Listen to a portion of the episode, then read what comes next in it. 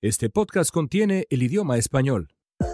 Queridos amigos, ¿cómo están? Bienvenidos a el Gapfest en español, una semana más de estar con ustedes, un auténtico placer. Antes de comenzar, hoy antes de comenzar, quiero agradecerles a todos los que están suscritos a nuestro podcast. La comunidad ha crecido mucho y nos eh, emociona de verdad muchísimo también. También gracias a quienes nos han eh, calificado con eh, generosidad en las distintas plataformas. Es importante Mm, porque así nos encuentra más gente, la comunidad crece y eso por supuesto fortalece nuestro esfuerzo semana a semana que eh, de verdad hacemos con un, eh, gran placer y entusiasmo. Bueno, esta es una coproducción de Slate Univisión Noticias. Soy León Krause desde los estudios de Univisión en Los Ángeles. Esta semana tengo el placer de estar con mis colegas de Univisión desde Washington, D.C., Fernando Pizarro y Janet Rodríguez. ¿Cómo están? Muy bien, descansada después de unas muy buenas vacaciones. Qué bueno. Yo también me tomé unas vacacioncitas, así que... ¿Cuándo te vas de vacaciones, Fernando Pizarro? No, yo ya, me regresó. tomé. Yo ya me fui, no te diste ni cuenta. Eso es lo peor de todo. Pues es que te tomas dos días de vacaciones. Tú no sabes descansar, hombre. no, me tomé yo me voy a ir dos semanas Ah, bueno. Alguna gente es muy afortunada, pero no, yo me las tomo de a una. Entonces, por eso no se nota. ¿De una a una? ¿Te fuiste a Chile o dónde fuiste? Ya no, me acuerdo. No, no, no, no. Estuve por otros lados. Estuve por, ah, bueno, está bien. No nos digas. Estuve por Europa. Oye, ay, ay, ay. Por otros lados. Estuve en Grecia. Además, ya, estuve en Grecia. Oye, además ya, ah, muchas gracias. Además ya viene el mundial, lo cual pues equivale a una suerte de vacación ¿Qué es eso? para los que nos gusta el fútbol. A ella no, a, eso? no le interesa. ¿Cómo fue? Janet Rodríguez la queremos a pesar de que tiene dos defectos enormes. No le gusta el fútbol, no le gusta Luis Miguel. Es que esto ah, sí es de verdad. Yo creo que es más grave que no le guste el fútbol. En lo otro estamos absolutamente de acuerdo. No, no le gusta, simplemente no le interesa. ¿Quién va a ganar el Mundial, Janet? Argentina. No. Argentina. No, Va a ganar Alemania. Alemania va a ganar. exclusiva, exclusiva.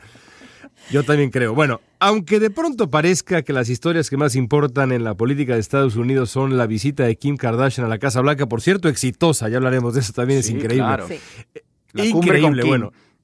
La, la primera cumbre con Kim salió muy bien, vamos a ver si la segunda también sale muy bien el destino de Melania Trump, que es todo un misterio, o el fundamentalísimo debate sobre si los jugadores de fútbol americano deben hincarse o no durante el himno nacional, pues la realidad es que la batalla política que más importa en los próximos meses va a ser la elección de mitad de mandato en noviembre. Después de 500 días de Donald Trump, se dice fácil, pero llevamos 500 días, el Partido Republicano enfrenta un proceso electoral complicado, lo hemos descrito aquí varias veces.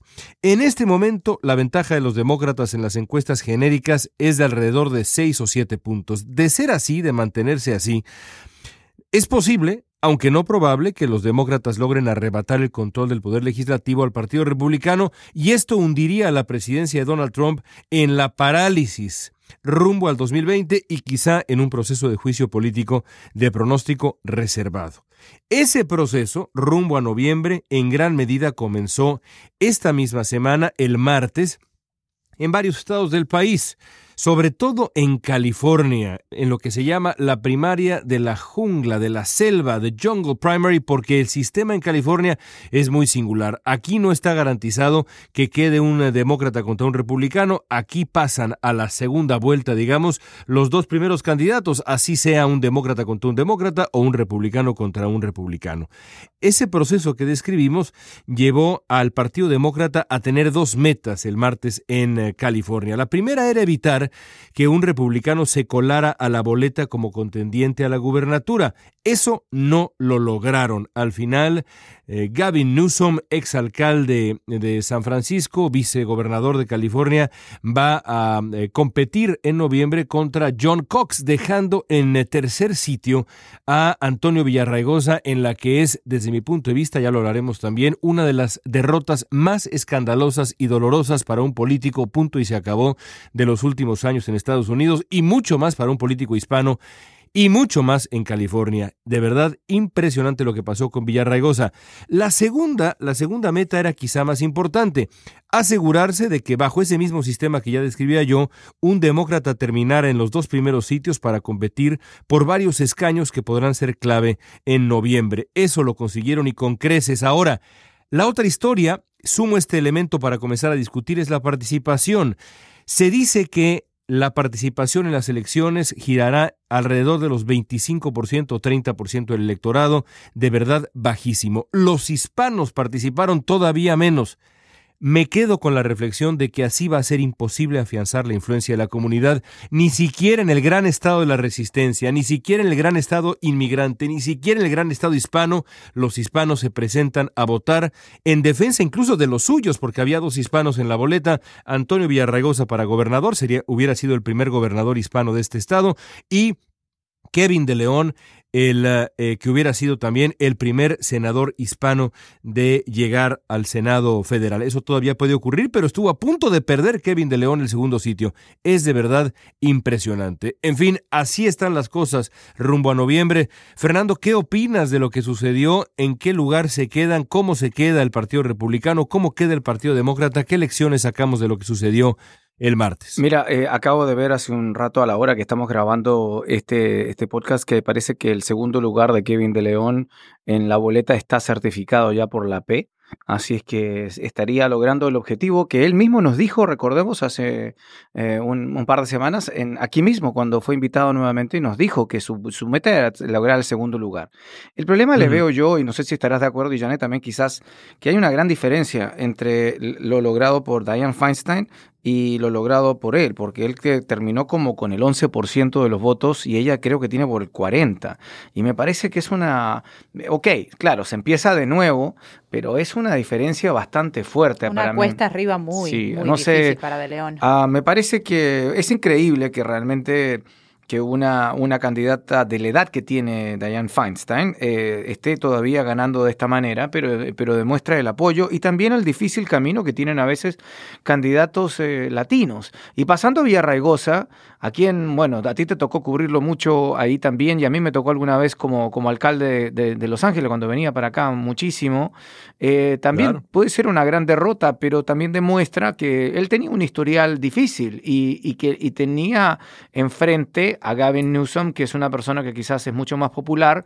Además que me han, yo no vivo en California y no he vivido nunca, y tú estás ahí, no sé si tan, a mí, a ver si tengo razón, y si es verdad este mito que me han dicho alguna vez los mismos políticos de California, que hay muchísimo más activismo político en el norte de California que en el sur de California. Y Gavin Newsom es del norte, es de San Francisco. En cambio, eh, en cambio, Villarraigosa es, es, es, el lado de Los Ángeles y quizás no tuvo eh, la importancia eh, para muchos votantes eh, comparado con Gavin Newsom. Y obviamente se les ha metido un republicano ahí en este sistema de, que tiene California, único me parece en el país. No sé, esas son mis conclusiones respecto de los dos candidatos latinos. No sé si estoy o lo correcto en esa teoría de que hay más activismo, activismo político en el norte de California. Claro, porque allá está, allá está Sacramento sí, y eso por supuesto, estamos hablando de los votantes, importa. claro. Pero eh, eh, yo creo que ese es un factor, pero el otro factor, con toda franqueza, creo yo que tiene que ver eh, con, con, la distribución también de los votantes hispanos. Y yo creo que aquí ese es un tema que tendremos que tocar no, una, sino varias veces. ¿Y, tú que vives ahí, ¿por qué? ¿Por qué la gente no salió a votar? Si sabe la importancia que estas elecciones va a tener en medio término. Es una muy buena pregunta para la cual no tengo una respuesta definitiva. Eh, em, lo cierto es que la gente de pronto dice, ¿para qué salgo a votar si mi voto, si mi voto no cuenta? Todo es un fraude. Es decir, siento que la comunidad, eh, sobre todo que proviene de países como, como México, como Centroamérica, la zona, la zona centroamericana, Guatemala, Honduras, Salvador, tenemos todavía la idea de que la democracia es, eh, es, un, es un mito y que participar en la vida eh, pública de un país a través del, eh, del voto y, demás es, es en el mejor de los casos una pérdida de tiempo y en el peor de los casos pues participar en, en un fraude, en un gran engaño. Y eso por supuesto es absolutamente absurdo e irresponsable en un país como Estados Unidos. Honestamente, si me apuras un poquito, es también, también un absurdo y un despropósito en países como México, Guatemala, Honduras y en El Salvador, donde también el asunto este de que la democracia no existe eh, es, es eh, en, en grandísima medida ya en estos momentos un mito. Pero en Estados Unidos, sin duda alguna, es un absurdo decir que, no, que, eh, que, participar eh, no sirve de nada o que todos son iguales o todas estas excusas que escuchamos.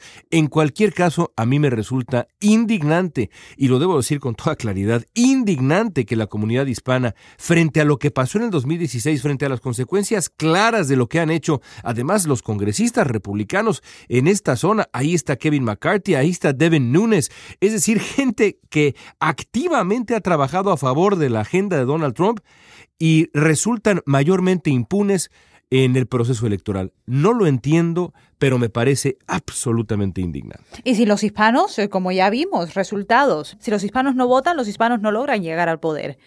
Entonces, claro. Entonces, si no hay apoyo. Si no hay apoyo y, y, pedimos representación, pedimos ayuda, le exigimos al gobierno, pero si no vamos a votar, entonces, ¿cómo vamos a tener esa voz? Es, es desafortunado como lo dices. Sabes que no me quiero salir de California un poquito, si me lo permites, eh, porque hay algunos otros resultados hispanos que son buenos. Eh, si nos vamos a concentrar, obviamente, en, la, en, los candidatos hispanos, y no necesariamente porque sean republicanos o demócratas.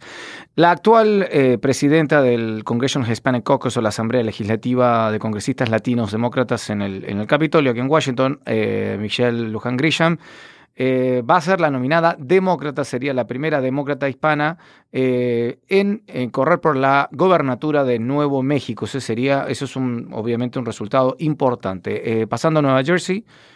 Robert Menéndez no solo sobrevivió a un juicio por corrupción del año pasado, sino que ahora también logró, con algunas dificultades, mantener la nominación demócrata para su reelección al Senado eh, por Nueva Jersey. Y también en otros distritos es importante destacar hispanas. Sochi Torres Small logró también una nominación, me parece, en un distrito fronterizo en Nuevo México, que es bastante importante porque ahí ah, es un distrito dominado por republicanos. Son algunos datos nomás de que no todo es tan negativo, pero en fin algunas de las cosas que están ocurriendo. Y de que la ola trompista finalmente va bajando. Así, pero pues esa, es, esa es la pregunta. esa es la pregunta que, creo que, que, creo que. Porque los porcentajes se, han, se, han, se han estrechado un poquito. ¿Verdad? Bueno, a ver, John Cox, John Cox se lleva, vaya, son, los números aproximados de los republicanos en California, pero John Cox, candidato ahora ya oficial a la gubernatura de, California, este republicano, eh, que por cierto, si les interesa conocer sus opiniones, eh, moderó Jorge Ramos junto con Ilia Calderón y ahí también tuve el gusto de participar un foro con los candidatos a gobernador en Univisión y ahí está en línea. Ahí pueden conocer más a, John Cox.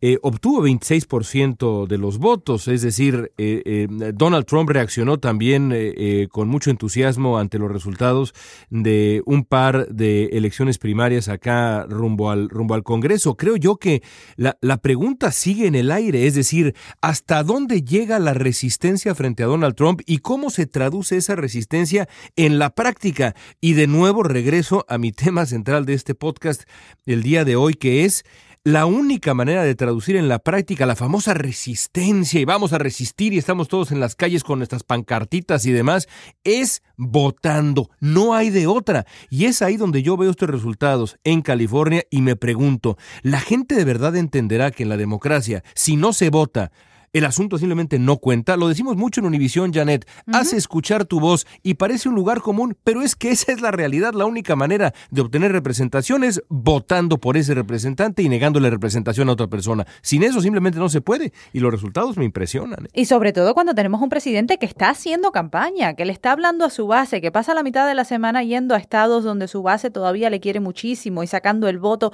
por republicanos que pudieran tener un efecto muy negativo a la comunidad hispana si es que llegan al Congreso en medio término. Entonces el presidente está muy activo y si la gente no hace la contraparte, pues no vamos a quedar muy bien. Pero mira, eh, bueno, obviamente, y además es un presidente que está tomando medidas para, para, para avivar a su base y, que se, según he escuchado por ahí... Y las vende muy bien. También, por supuesto, y, que yo he querido, eh, eh, bueno, he escuchado por ahí que también uno de los objetivos es convertir la inmigración en un tema centralísimo de estas elecciones de, medio término, absolutamente. Donde él tiene las ventajas de las medidas que se están tomando, ¿no? En ese sentido, por supuesto, cuando digo ventaja, porque es para para, ah, tener a su base entusiasmada.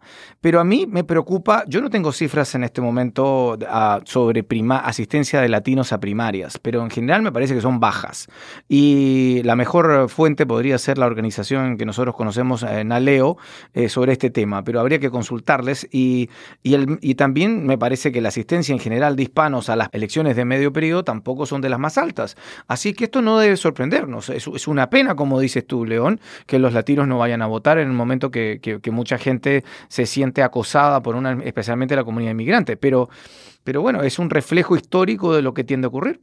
Sí, esa es, esa es la realidad, es un reflejo histórico, pero precisamente por eso es que creo yo, uh, Fernando, que, que, que, es, que es eh, eh, preocupante. Es decir, eh, nos, nos, y, es que uno lo escucha con, con la gente, es decir, la, la, queja de cómo los hispanos, y aquí sí de este lado del país, porque la manera como los cubanoamericanos, por ejemplo, han defendido, y los, los puertorriqueños también, incluso los dominicanos, pero sobre todo los cubanos han defendido su agenda con representación es una historia completamente distinta. En cambio, de este lado del país, de verdad la narrativa eh, eh, es, eh, es, alarmante. yo, no, yo no soy y, nunca seré, digamos, de la idea de que hay que votar por un candidato simplemente porque es hispano. Me parece que es una, una, razón, una razón bastante pobre para, para hacerlo, pero, pero, hay, pero hay, digamos, algo que analizar, algo digno de analizar cuando un hombre, por ejemplo, en la trayectoria de Kevin de León, que ha dedicado su vida entera a defender los derechos de los inmigrantes eh, eh, y marchando por las calles. Tiene una, tiene una historia de verdad personal muy notable, eh, Kevin de León, además que arraiga en, en, la zona más hispana de la ciudad de Los Ángeles, para mi gusto la gran capital hispana de este país. Bueno, apenas, pero por un pelito o por un pelito y medio logró superar a un hombre completamente desconocido llamado James Bradley, que por poquito le arranca el segundo lugar en la, en la elección. Es decir, creo que sí hay algo sintomático de cómo los hispanos de este lado del país pierden interés, no saben realmente apoyar la gente, a la gente que apoya eh, históricamente, respalda su agenda eh, legislativa y de otra índole.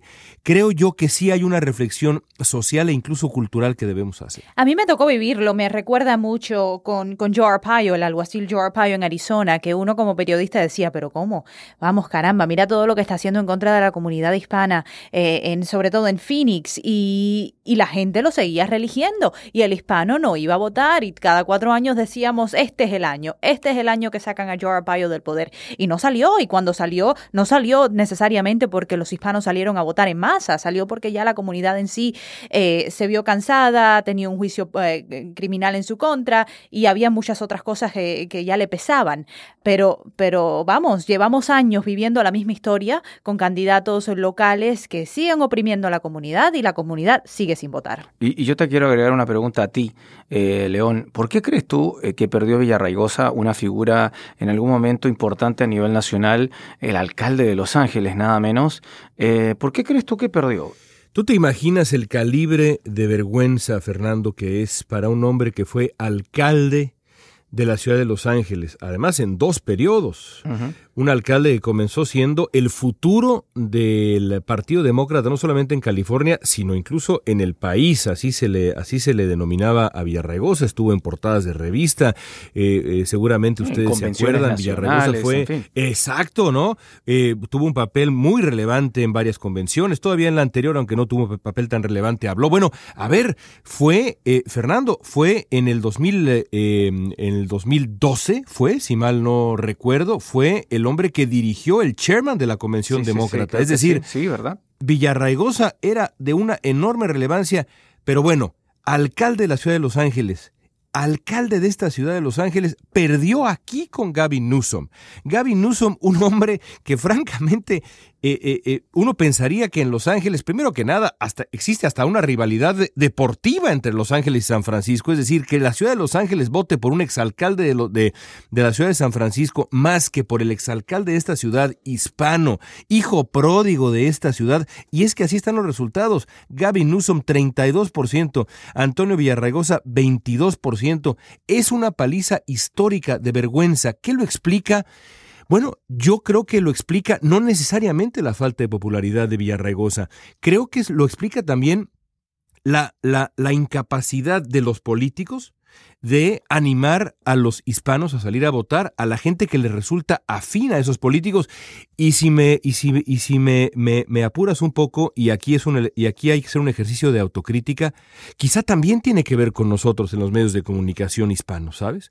Quizá de pronto también a Univisión nos ha faltado, como el gran medio de comunicación, al diario La Opinión, a nuestros colegas en Telemundo, nos ha, nos ha faltado explicar a la gente por qué votar es importante, por qué votar eh, cuenta cómo votar, ve tú a saber. Yo creo que hay una combinación de factores que en cualquier caso son una señal muy, pero muy negativa en conjunto si se piensa en el futuro de, de, la, de la política hispana insisto, de este lado del país eh, para, para las próximas décadas. Yo, yo quedo francamente bastante triste.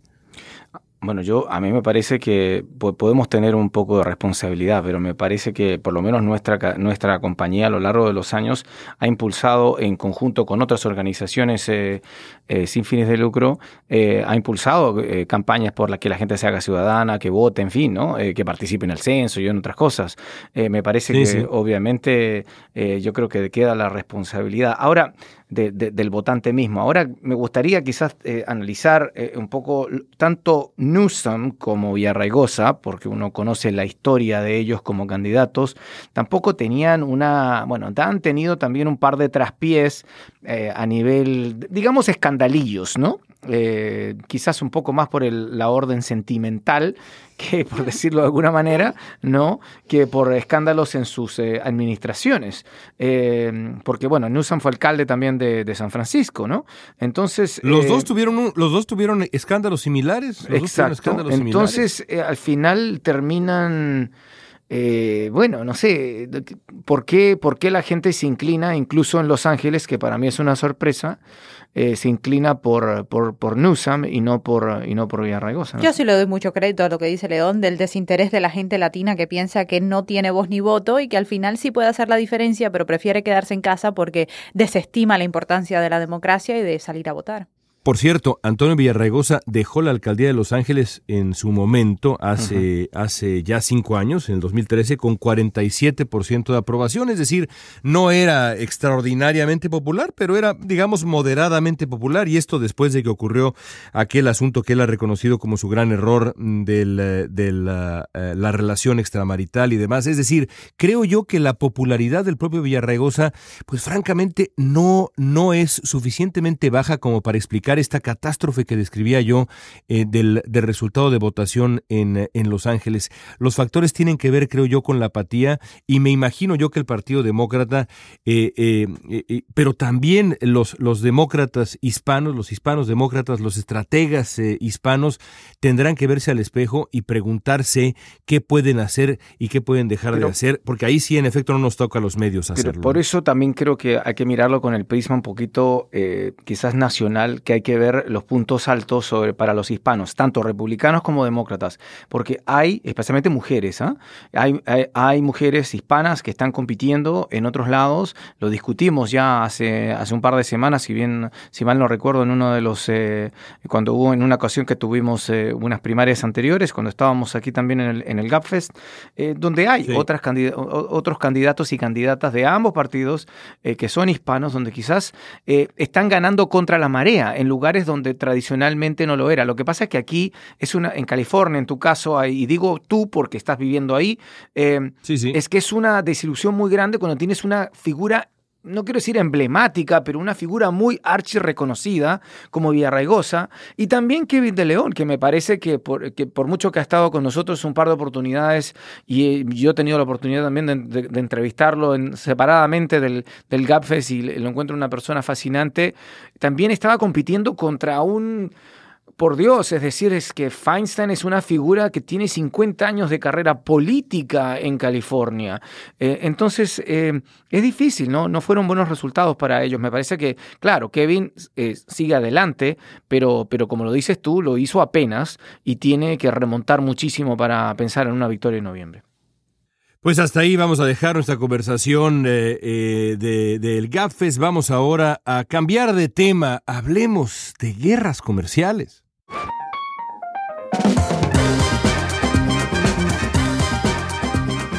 Nos vamos ahora a nuestra entrevista del día de hoy. Es un gusto recibir de nuevo en el GapFest a Jorge Suárez Vélez. Jorge, autor de la próxima gran caída de la economía mundial, un hombre leído y escuchado en México y en toda la región por su sabiduría, de verdad, un hombre que conoce como muy pocos eh, de asuntos económicos, hablamos con él en febrero, ahora lo volvemos a invitar para que nos ayude a descifrar qué está pasando con la relación comercial entre Estados Unidos y sus aliados de siempre, bueno, de siempre, ahora ya no estamos tan seguros, en México, Canadá y demás, ahora que el presidente Trump anunció aranceles sobre productos como el acero, el aluminio, México ha respondido, estamos, qué duda cabe, y parece increíble, pero qué duda cabe, estamos en guerra, estamos en guerra comercial, pero estamos estamos en guerra, de eso, insisto, no cabe la menor duda. Jorge, ¿cómo estás?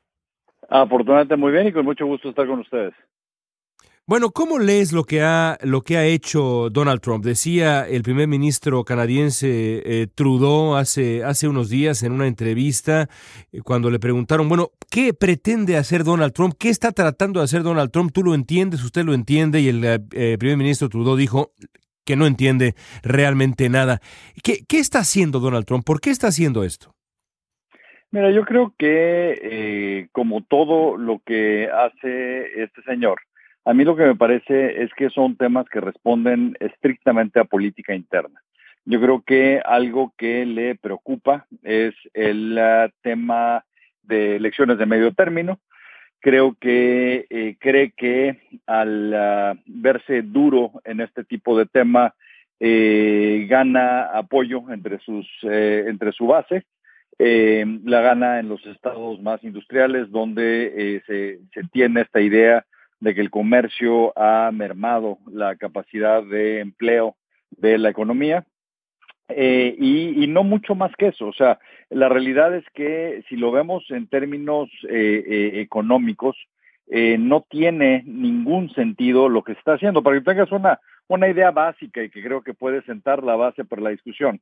Eh, hay una serie de estudios que han estado saliendo de el, el uh, Bureau of Labor Statistics, no una, una eh, fuente absolutamente confiable, que estima que, por ejemplo, en términos de metales, no a estos que les han estado poniendo aranceles, el número de empleos que eh, eh, pueden recibir beneficio por una, un arancel son alrededor de 372 mil en Estados Unidos.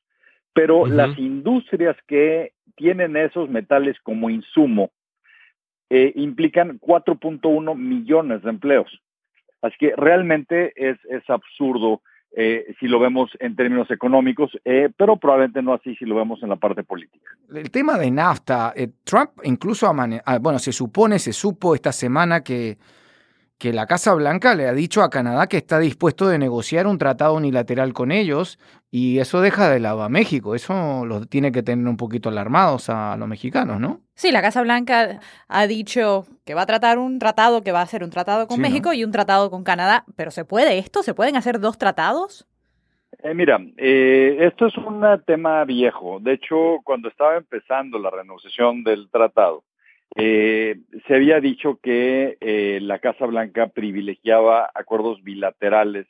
Eh, entonces esto es esto es viejo. de hecho, si, si ustedes se acuerdan, cuando empezó toda esta negociación, hubo una eh, eh, fuerte eh, reacción en México contra Canadá, porque cuando empezaron a decir esto de que podía haber un acuerdo de dos, los canadienses rápidamente reaccionaron bien a esa posibilidad y después de que se dieron cuenta de que aquí el, uh, los grandes perdedores podrían ser ellos mismos y que empezaron a ver que había cierta sinergia, digamos, con lo que estaba pidiendo México, eh, gradualmente Krista Freeland, la secretaria de, Comercio, empezó a alinearse mucho más con México. Pero ya, digamos, aquí ya, ya los, los canadienses se quemaron una vez tratando de decir, bueno, pues la verdad, ¿quién, quién necesita México, no?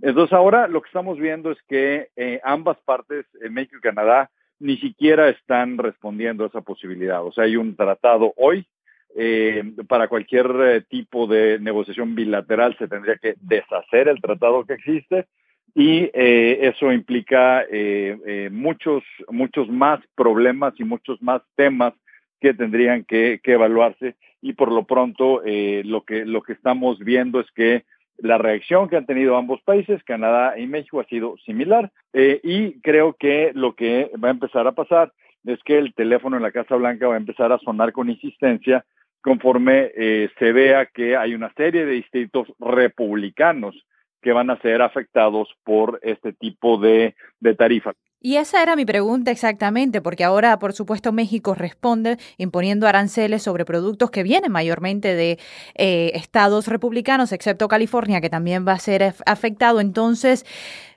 vamos, decías que esto se trataba de un juego político del presidente Trump, pero ahora podría afectarle políticamente también, sobre todo en las elecciones de medio término, ¿no? Yo creo que eso es de lo que se trata, de eh, mostrarle que eh, que nada aquí es gratuito, o sea que todo lo que estás haciendo eh, con un objetivo político eh, también puede acabar teniendo costos en lo político. Lo que está demostrando es que México le entiende bien a este juego. Entonces, eh, la reacción creo que ha sido quirúrgica, o sea, es, es, como los aranceles que puso México, por ejemplo, no son a la carne de puerco, son a ciertos componentes de la carne, o sea, buscando en qué distritos exactamente estás golpeando a proveedores yo creo que aquí el señor Trump va a empezar a aprender un poco sobre eh, comercio internacional y va a ver que la, la similitud entre los bienes raíces y el comercio internacional es bastante poca. Por lo pronto, Jorge, lo cierto es que eh, Donald Trump va a la reunión del G7 y de acuerdo con lo que ha eh, reportado el Washington Post en estos días, pretende eh, no solamente mantenerse en este tono, sino elevarlo y dirigirse a sus colegas en el G7, además, ni más ni menos, en esos mismos términos, reclamando lo que él considera es un sistema que trabaja en contra, en detrimento de la salud económica estadounidense. Por otro lado, dices que México lo ha hecho bien, pero yo te preguntaría, Jorge, ¿cuál es la meta? ¿Cuál es el endgame, digamos, de esta negociación eh, mexicana, de esta guerra comercial quirúrgica que, señalas? Es decir, la intención es eh, convencer a Donald Trump, reducirlo, a reducir estas tendencias proteccionistas al enfrentarlo con la realidad y con las consecuencias político-electorales en distritos en Ohio y demás, con la esperanza de que finalmente proceda la negociación del Tratado Libre Comercio y Donald Trump simplemente, como decimos en México, le baje tres rayitas al asunto. ¿Cuál es la meta y cuál es el endgame? Yo creo, eh, León, que el objetivo fundamental, o sea, el objetivo fundamental de Trump eh, casi es, es de libro de texto, o más bien siguiendo su propio libro este de The Art of the Deal. O sea, lo que él cree es que tú tienes que golpear y debilitar al adversario para que una vez que esté en el piso no hay saques exactamente la negociación que quieres. Lo que México está tratando aquí de decir es, oye, nosotros también podemos jugar eh, fuerte. Y mientras esto sigue así, lo que prevalece es el tratado actual. Entonces, esto es muy importante. O sea, para México en la parte comercial, lo que está pasando realmente no tiene mayor impacto. Lo que sí tiene impacto para México, y este es un tema ya electoral para México en México, es lo que puede estar ocurriendo en términos de cómo se puede detener la inversión extranjera ante la incertidumbre de si va a haber o no un tratado con Estados Unidos. Y aquí algo que los invito también a que vean que es absolutamente fascinante es que algo que a mí me parecía muy delicado es que en plena reforma energética de México, donde estás licitando una serie de trabajos donde están participando muchas multinacionales, algunas de ellas estadounidenses, pues cómo le van a hacer para participar en esta licitación si no saben si va a haber un tratado, es decir, no saben si en el caso que hubiera un conflicto pueden litigar en una corte estadounidense o se verían forzados a ir a una corte mexicana. Y lo que está verdaderamente fascinante es que las empresas que están firmando los acuerdos dentro de la reforma energética son las filiales europeas de empresas americanas, porque hay un tratado con Europa. Entonces el tema de cómo dirimir controversias se puede ir a cortes europeas y eso les da otra vez certidumbre a los inversionistas. Entonces, esto está forzando, digamos, a que haya una serie de maromas para tratar de preservar la inversión extranjera también, pero es fascinante ver cómo, dados los múltiples acuerdos comerciales que tiene México, está siendo posible hacerlo. Jorge, mencionaste algo como de, de, la, elección, un poco en el sentido de la incertidumbre política. ¿Qué pasa con esto si es que, bueno, todo hace parecer que quizás el acuerdo eh, de, un Telecán no se va a lograr antes de la elección mexicana, eh, por lo menos así me parece a mí, eh, a no ser que haya algún milagro que ocurra en las próximas, qué sé yo, cuatro semanas. ¿Qué pasa, qué pasa con si, si López Obrador? Obviamente tenemos que esperar meses para que, si es que gana López Obrador, tome posesión, pero ¿qué, qué pasa? ¿Cuál, ¿Cuál podría ser la, la perspectiva de un acuerdo logrado ya con un López Obrador electo? Mira, esa es una pregunta eh, eh, complicada. Eh, ha anunciado López Obrador que ya tiene a su propio negociador para, para, para esto. Este, entonces, al menos sabes que hay la intención de continuar con la negociación. Ahora, ¿cuál sería el tono de la negociación? No lo sabemos. Ahora, yo, yo aquí sí eh, eh, recurriría al dicho mexicano de que no hay, no hay, no hay eh, eh, ciego que coma lumbre, ¿no?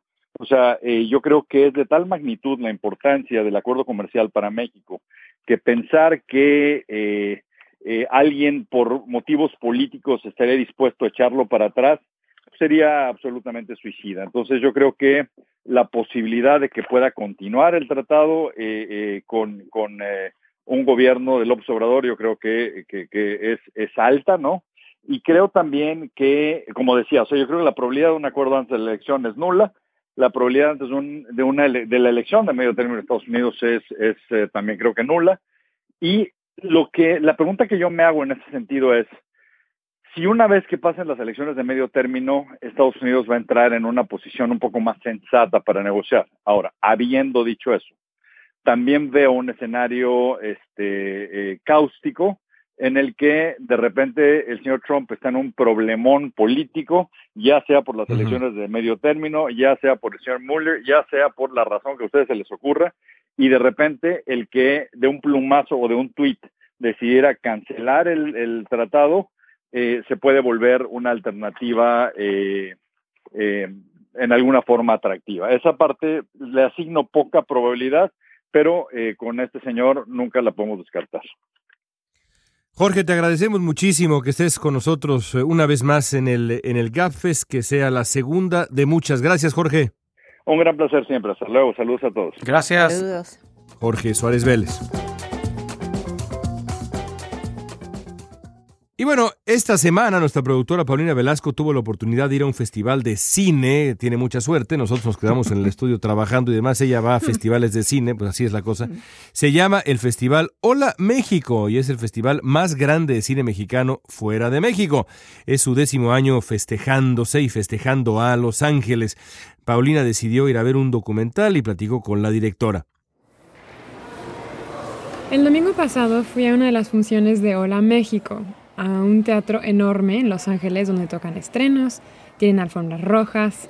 Fue en la noche, había relativamente poca gente, una audiencia de más o menos 70 personas se instaló en un teatro para ver el documental Rush Hour.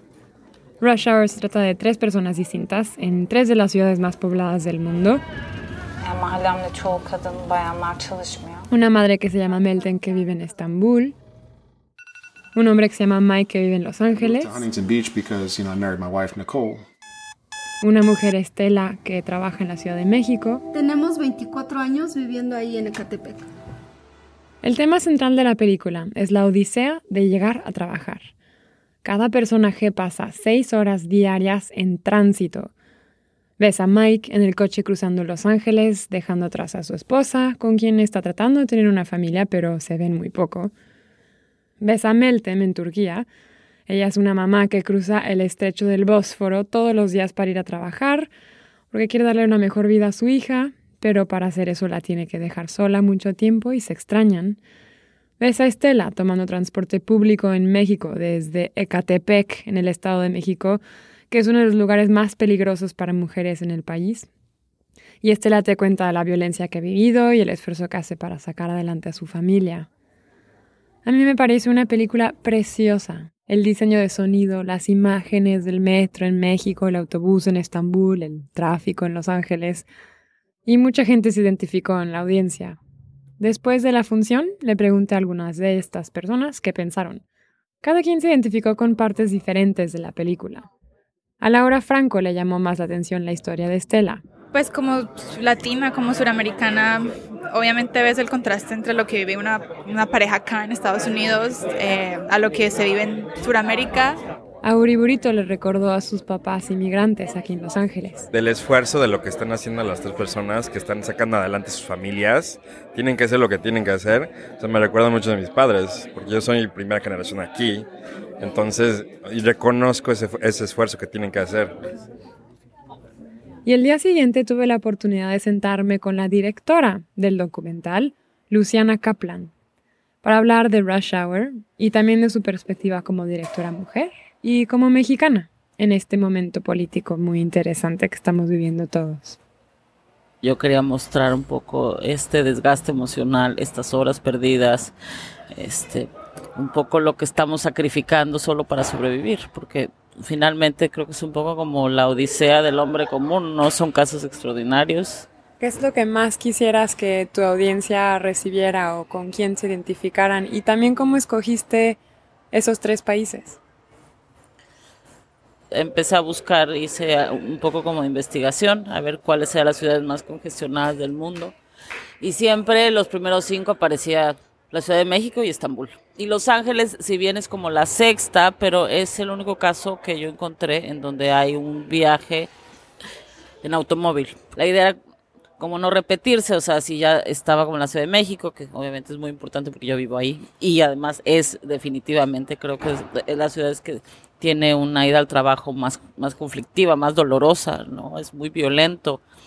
Hay, hay muchos asaltos en el transporte y justamente la historia de México tiene que ver con eso.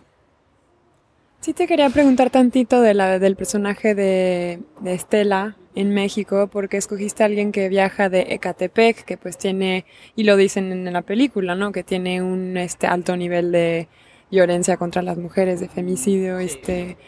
Y ahorita estamos pues, todos como que pensando mucho en México porque van a ser las elecciones. ¿Cómo ves tú esa historia en el contexto de ahorita? Pues bueno, sí, Ucecatepec, que es parte del Estado de México, que es un estado muy pobre realmente. es como muy mezclado, pero realmente la situación del Estado de México es muy grave porque hay muchísima violencia. Es la nueva capital del feminicidio, es Ecatepec, donde más feminicidios hay, más que en Ciudad Juárez. En la zona metropolitana, más de un millón de personas viajan todos los días del Estado de México a la Ciudad de México para trabajar, ¿no? Es una brutalidad, es como un éxodo diario, ¿no? de personas. Y para mí era importante hablar de, de la violencia en la Ciudad de México, de la violencia hacia las mujeres, ¿no? O sea, muchas mujeres te dicen es que yo salgo la mañana y no sé si voy a regresar. Y no es una exageración. Realmente a mí me consta que hay un problema social muy grave, hay unas diferencias sociales brutales. Entonces, pues, visto un poco como hacia las elecciones que faltan un mes, es que el país ya no aguanta más. Si no hay un cambio social, realmente no hay futuro en ese país. Y va a haber un momento que el descontento social va a ser tal que yo creo que estamos todos un poco como en peligro, ¿no? O sea, creo que tiene que haber un cambio. Y este te quería también preguntar como mujer en el mundo cinemático, el mundo de hacer películas en Latinoamérica, el contexto pues, que yo he estado viviendo aquí en Los Ángeles es el contexto de después de Harvey Weinstein y de la concientización de lo que viven las mujeres en esta industria pero pues tengo mucha curiosidad si tú tienes alguna observación de cómo es en Latinoamérica. Sí, yo lo que un poco lo que veo como con este movimiento no es que no haya ciertas situaciones como de violencia en el mundo cinematográfico, creo que sí las hay, a lo mejor no son tan evidentes, estamos tratando siempre como de llegar a un lugar donde pues se nos reconozca como mujeres, ¿no? Creo que cada vez hay más mujeres cineastas y documentalistas, pero creo que la situación en general de la mujer en México es tan desigual, hay tanta violencia desde, desde todos los rubros, que lo único que uno puede pensar es que hay que empezar como educar a los hombres desde abajo, porque si no esto no va a cambiar. Hay muchísimas cosas que hacer, muchísimas. Entonces, yo creo que por eso no hemos volteado a ver tanto lo que pasa en Estados Unidos, porque no tiene nada que ver con nosotros. Es una realidad tan diferente, ¿no? Luciana Kaplan, directora del documental Rush Hour, muchas gracias. Muchas gracias a ti. Y pues esa fue nuestra productora Paulina Velasco reportando desde Los Ángeles, desde aquí mismo. Para los que viven aquí pueden visitar holamexicoff.com, FF como Film Festival, para ver qué queda por disfrutar del Festival Hola México, que de verdad vale muchísimo la pena. Y vámonos rápidamente a nuestro último segmento del GapFest, el eh, indispensable broche de oro.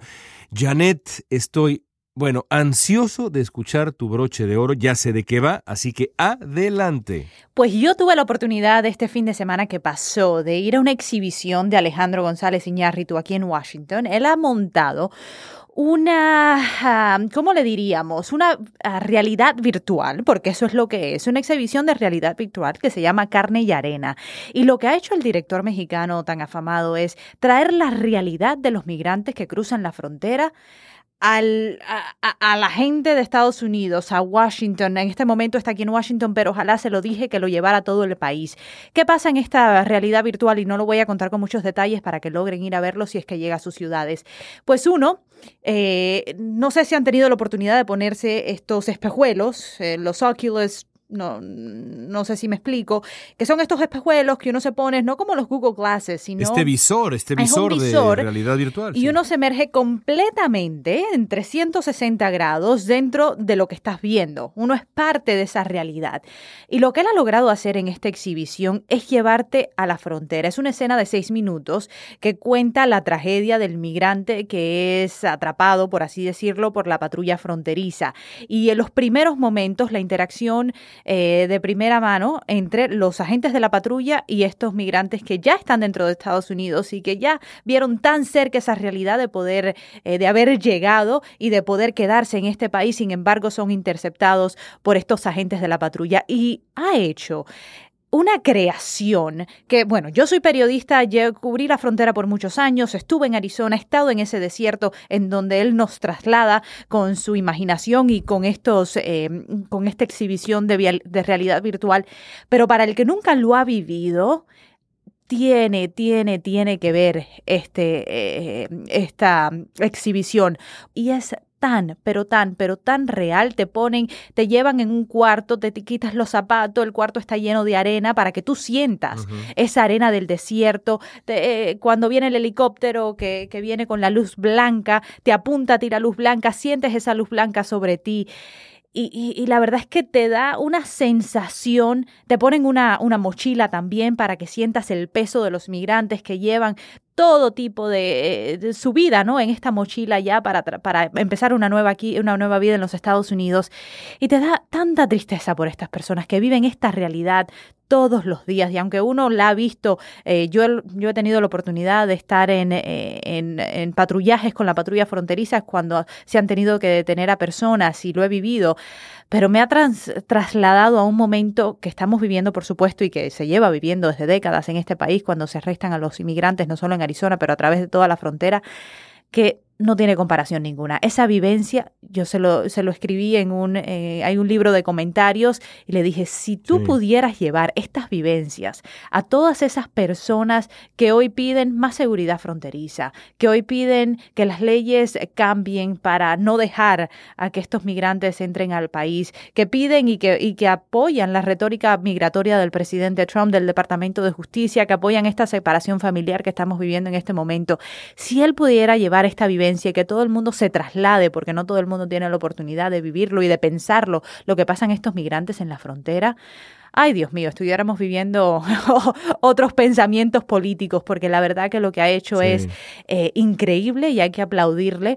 Eh, sé que le tomó más de un año llevar este proyecto a lo que es hoy. Eh, sé que él dice que la tecnología no está en su momento más exitoso porque todavía le faltan algunos eh, perfeccionar la tecnología para llevarlo a lo que él quería, pero lo que ha logrado es trasladar a todo el que ve a ese momento tan duro cuando el migrante se enfrenta a la patrulla fronteriza. Yo diré, diré eh, un par de cosas ah, sumando a, tu, a tu crónica tan emocionante, Janet yo pude ver, eh, eh, es que no es ver, pude experimentar eh, carne y arena acá en Los Ángeles, en el Museo LACMA, y diré lo siguiente, una de las, uno de los momentos más extraordinarios dentro de la, de la instalación, de la experiencia, es que uno puede, por supuesto, caminar junto con los migrantes, puede uno hincarse y ver el rostro del, del niño aterrado frente a la patrulla fronteriza, pero si uno sigue caminando, si uno sigue caminando y traspasa a la persona, no sé si lo hiciste, sí. te, puede, te metes dentro de la carne, literalmente dentro del cuerpo y empiezas a ver vasos sanguíneos, tejidos, es decir, realmente te metes dentro de la persona. No es nada más ver desde fuera al, al inmigrante, sino puedes literalmente, caray, ver dentro del cuerpo, la experiencia más profunda dentro de la carne de, eh, de, los inmigrantes. A mí me parece que es, bueno, ganó un Oscar Iñárritu por, por eh, el logro de, de esta experiencia, esta instalación. Me parecen dos cosas. Me parece que, como dices tú, si esto fuera obligatorio para los eh, nativistas, si esto fuera obligatorio para el presidente Trump, para los legisladores, para todos aquellos que están en contra de la experiencia migratoria, un Estados Unidos distinto sería el que veríamos. Y por otro lado, lo dije en su momento, lo escribí en su momento, si algún día se abre un gran museo de la historia hispana en Estados Unidos, como lo hay de la historia afroamericana y demás en el Smithsonian, en el corazón de Washington, yo creo que esta instalación de González Iñárritu debería estar en el corazón de ese museo. Sí, yo me he quedado con las ganas de, ir todavía, pero no sé cuál es el calendario. Eh, si es que finalmente se consigue llevarlo a muchas otras ciudades, ojalá que ustedes, eh, podcast escuchas que nos, eh, que nos siguen, compren, compren boletos. Bueno, no siquiera es comprar boletos. No, son gratis, son gratis y difíciles de obtener aquí en Washington. Sí, sí, sí. muy difíciles. Vamos a mi broche de oro. A ver, Falta, ¿cuánto falta, Fernando Pizarro, para el principio de la Copa del Mundo? Falta una semana. días, ¿no? La, próxima semana. Falta una semana, ¿no? Exacto, claro. Para el primer partido de México falta, para cuando ustedes estén escuchando este podcast, faltarán 10 días. 10 días exacto para que México debute contra, pues nada más la selección de Alemania. Ay. ¿Qué hizo? Eso duele, ¿Qué hizo? No, bueno, iba a doler más, creo yo. ¿Qué, qué hizo la selección mexicana a unos días del, eh, principio de, la, de la Copa del Mundo. Ya sé lo que vas a hablar. A unas horas de viajar a Europa.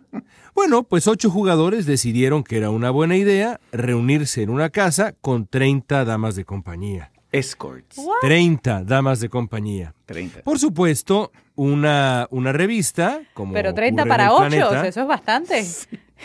Bueno, son atletas después de todo, ¿no?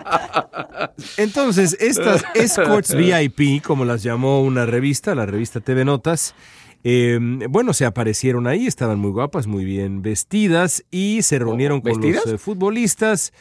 Eh, sí, se les, se, les, se les captó vestidas ah, afuera de la casa, adentro ya no, ya no hubo cámaras que sepamos. Pues lo podemos suponer, ciertamente. El caso es que esta despedida del, equipo mexicano, pues evidentemente ha acaparado la atención en, México, pero para mí, eh, el, tema central, eh, más allá de la anécdota de la famosa fiesta y si es conveniente o no, que a mí por supuesto me parece completamente inconveniente, han sido las consecuencias prácticas específicas de algo así. Y me refiero a lo siguiente. Héctor Herrera, eh, Héctor Herrera es el medio centro del equipo mexicano. En el sistema de Juan Carlos Osorio es el hombre más importante. Eh, ¿Por qué? Porque es el hombre en el sistema de Osorio, que es un sistema muy arriesgado, encargado de repartir juego de manera muy vertical y muy precisa hacia adelante, pero también tiene un, una labor de enorme concentración en la recuperación de la pelota. Es de verdad el corazón del equipo mexicano. Bueno, este hombre el, em, eh, el, martes eh, pasado, el miércoles pasado más bien, nos enteramos, el día de ayer nos enteramos, que dejó la concentración del equipo en Copenhague para viajar a Portugal para tratar de hablar con su esposa y atender una crisis personal. Es decir, la fiestecita sacó de la concentración y sacó de concentración al hombre más importante del equipo mexicano que tuvo que viajar horas hasta Portugal para tratar de salvar su matrimonio después de haber sido captado en una fiestecita de despedida con 30 damas de compañía en México. Yo me rindo. Me rindo. Francamente tiro la toalla. No tengo nada de, de, de verdad de puritano. No estoy en contra de la diversión. eh, aunque soy un hombre profundamente fiel, que cada quien haga de su vida lo que quiera, como decía mi madre, que haga de su vida un papalote, así de sencillo. O sea, pero es increíble, Fernando Pizarro, a digo lo 10 días de la. Copa del Mundo. Ok, yo digo que si Thomas Müller, eh, y, y- Janet se ríe, pero obviamente, eh, si Thomas Müller o, ¿cómo se llama el otro? O Draxler eh, le mete uno o dos goles a México, le vamos a echar la culpa a, a que Herrera andaba con 30, bueno, no sé cuántas le tocaban por persona, digamos, si eran 8 y por, tre- por eran 30, mis matemáticas me están funcionando Tres mal. y fracción. Claro, yo digo, le vamos a echar de culpa a, la- a las chicas VIP. Pero por lo que yo entiendo, Alemania es extremadamente disciplinado y la disciplina de Alemania. Por supuesto, absolutamente. Los alemanes no tienen, los alemanes no tienen sexo tres años antes del mundial. tres años antes están en un convento, entrenando cuatro Esto no veces va a al día. terminar bien, ¿no? No, Ven acá, ¿y qué pasa si gana Alemania Ah, eh, bueno. en la primera ronda? No, no pasa, o sea, No se pasa nada. es un No pasa partido nada, de es tres. normal, pero- es un partido de tres. pero son tres partidos. indica que gana Alemania. que gana pero- Alemania, claro, ok. Pero, pero mira, si México gana o saca un empate, van a, va a hacerle una estatua a las a, la- a las eh, Van a contratar a Scorpio. 30 más. Claro. Claro. Van a ser las niñas Van a- héroes, van a ser las niñas héroes. Las van a traer, las van a llevar Las a van Rusia. a llevar a Rusia. Claro que en Rusia, por supuesto, no, digo- no voy a decir nada mejor. Porque, bueno, en Rusia capaz que consigan Hay que preguntarle a. Trump. Sí, sí, sí. Sí, sí Trump ¿Qué, sabe qué- mejor. qué- qué- qué ibas a No, exactamente? no, mejor Una no de digo esas. nada porque después me, se, se enoja a alguien que estoy insultando a Rusia, qué sé yo. No digo nadie de aquí, pero alguien Bueno, que esté de verdad- escuchando ah, el programa. Bueno, podcast. yo lo que digo es, ¿qué necesidad, carajo, Eso, qué, qué necesidad? necesidad. No, lo, Hijo. lo mejor es la respuesta de la federación, que creo que se está, se está un poquito, No, pues. en términos, eh, usando el lenguaje futbolístico, desmarcándose de la No condenó, no condenó la- dijo que las horas libres eran las horas libres. Eso fue lo que yo leí por ahí, ¿no? Pero no secuestran a los jugadores. De Sí, alguna claro, que su tiempo libre pueden hacer lo que quieran, pero Es el problema es tiempo que libre la de la la- concentración, claro. Es tiempo libre. ¿Qué, y- qué creen que son? ¿Son un equipo de quinta división que nadie se va a dar cuenta de lo que están haciendo? Por supuesto, había cámaras, por supuesto. Ya una de las damas de compañía subió un tuit diciendo, no somos Aquí damas de compañía y déjenlos en paz. Obviamente las esposas iban a enojar. Fernando Pizarro, yo te voy a preguntar esto. Dígame. ¿Tú puedes trabajar en paz sabiendo que tu pareja, como yo con mi pareja, Ajá. está profundamente enojado contigo? Simplemente en ese... Perdón, No, pero claro. no, yo no... El tipo se va a desconcentrar. Eso es Pero por decirlo decir. menos. Y es la Claro, posición más importante. Claro. Y los mexicanos no le están echando la culpa a la mujer por estar enojada Este con él. mexicano sí, completamente. Ah, tú le estás echando la culpa a la, A señora. a la señora por No, estar no, a enojada las con él. mujeres no, no, a las Este- mujeres no. Este escándalo es más viejo que de todos los, todas las selecciones de América Latina y más de alguna europea se han metido en este mismo problema en alguna eliminatoria, en algún campeonato del mundo. Esto es más viejo que, en fin, ahora le tocó a la selección mexicana, No obviamente, y los han pillado. Al final, lo que pasa es que los pillaron. Si al fin eso es lo único que pasa, los pillaron. Y eso- esto pasa todo el tiempo en- eh, con los equipos de fútbol. Por favor, ¿sí o no? ¿No crees tú? Bueno, hay, hay algo de cierto, pero eso no reduce mi indignación. Adelante con tu broche de oro. Oye, pero es que después de este broche de oro lo que voy a decir yo es deprimente, porque estoy hablando de... Pues- de- pues deprímenos en fin, un poco. Bueno, los voy a deprimir. Bueno, y tú ya estás deprimido, me parece, con eh, especialmente con el con el ah, defensa. Entre la elección eh, y los y los las damas de muy compañía. deprimido, muy deprimido. Bueno, eh, mi broche de oro es un poco penoso porque también a, a, a Janet a mí nos tocó cubrir esto esta semana y es eh, resulta que los congresistas hispanos eh, están pidiendo, demócratas eh, hispanos están pidiendo una comisión al estilo del 911 que investigue las muertes en Puerto Rico por el ah, huracán ah, María. Recordemos que eh, la semana pasada salió un estudio de la prestigiosa revista científica, el, eh, de eh, la revista médica de Nueva Inglaterra, que está auspiciado también por Harvard, la Universidad de Harvard, que calculó, eh, haciendo una proyección y de acuerdo a entrevistas con miles de personas y miles de familias, que en Puerto Rico había habido un exceso de 4.645 muertes que podían ser de alguna manera atribuidas a María o a las consecuencias de María, como la falta de electricidad en atención médica y gente que falleció por, eh, porque los equipos de oxígeno fallaron, en fin, un montón de cosas. Eh, hay otros estudios que han dicho que la cifra de muertos eh, hay varios estudios que, que más, más o menos se centran en mil, lo que de todas maneras es muchísimo más que la cifra oficial, que todavía sigue siendo la cifra oficial, que son 64. Eh, recordemos que el gobierno de Puerto Rico, del gobernador Ricardo Rosselló, ha comisionado a varias entidades, entre ellas la Universidad de George Washington aquí en, aquí en esta capital, a que, a que hagan un estudio, a que determine la cifra real y vamos a tener quizás más adelante eh, ese resultado de ese estudio. Pero esto vuelve a, poner en pie eh, de, la conversación, en el centro de la controversia, eh, lo que ha sido la respuesta federal hacia el huracán María, comparado con lo que fue la respuesta al huracán Harvey, por ejemplo, en Texas. Y, bueno, todavía, y esto precisamente en una semana en que el presidente Trump recibió y fue personalmente a las oficinas centrales de FEMA, que es la, la, administración de, emergencia aquí en Estados Unidos, aquí en Washington, eh, con miras a la temporada de huracanes 2018. Así es que triste eh, que obviamente Puerto Rico sigue sin poder recuperarse completamente, todavía hay áreas que, están sin luz, sin energía, y todavía tenemos eh, la posibilidad de que los muertos hayan sido entre mil a casi cinco mil. Y triste sobre todo la negación del gobierno de Puerto Rico que sigue encaprichado en decir, vamos a ver qué dice el próximo estudio de GW, vamos a ver qué, qué, ellos tienen que decir sobre estos números. Y no admiten en ningún momento de que la cifra pudo haber sido mucho más mayor de esa cifra ilógica de 64 muertos, eh, la cifra oficial de gobierno. A mí la verdad que esa respuesta del, de, oficial me parece inaudita, que no puedan reconocer que caramba, después de un huracán como el de María, nada más hayan habido 64 muertos.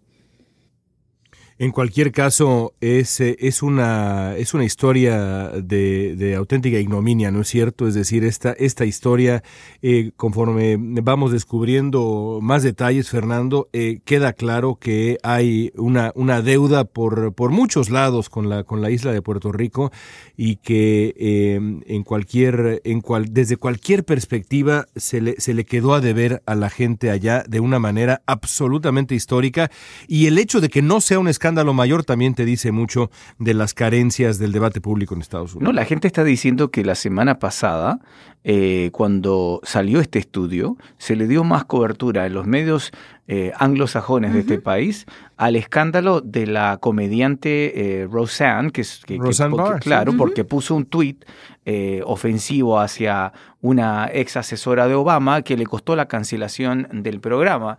Y que la gente le importó más eso que la tragedia de Puerto Rico porque hay muchos estadounidenses, hay que decirlo, que siguen viendo la tragedia del huracán María como que ocurrió en un país extranjero y no en un territorio eh, estadounidense afectando a ciudadanos de este país. Pues así están las cosas y con eso concluimos nuestro episodio de esta semana. Por favor, suscríbanse, por favor, regálenos más estrellas en eh, iTunes y las plataformas. Escríbanos con preguntas y comentarios a elgafes.slate.com, nuestro episodio de la semana pasada con eh, las preguntas grabadas y nuestras respuestas. De verdad fue un lujo. Ojalá podamos hacerlo con eh, mayor frecuencia porque lo volví a escuchar y vaya que lo disfruté. Síganos en Twitter en arroba elgapfest. Tu Twitter. Jan Rodríguez TV. Maestro Pizarro. Arroba fpizarro-dc. El mío, arroba León Krause, con K y Z, para quien no lo sepa. Y el de nuestra productora Paulina Velasco, que también, por supuesto, tiene Twitter y es muy activa en él arroba guion bajo Pina Velasco. Y bueno, también hemos empezado a ofrecer parte de nuestra conversión en inglés para tener y atraer más podcast escuchas. Se llama El Gafes en inglés porque somos muy creativos y se encuentra en el mismo canal de este podcast. Lo recomendamos para sus amigos. Gracias a Paulina Velasco, nuestra productora, Mario Ochoa, Andrew Parsons, nuestros ingenieros, Fernando Janet, gracias. Gracias a ti. Soy León Krause, todavía sido indignado. Damas de compañía, carajo. Muchas gracias por escuchar el Gafes en español. Hasta la próxima.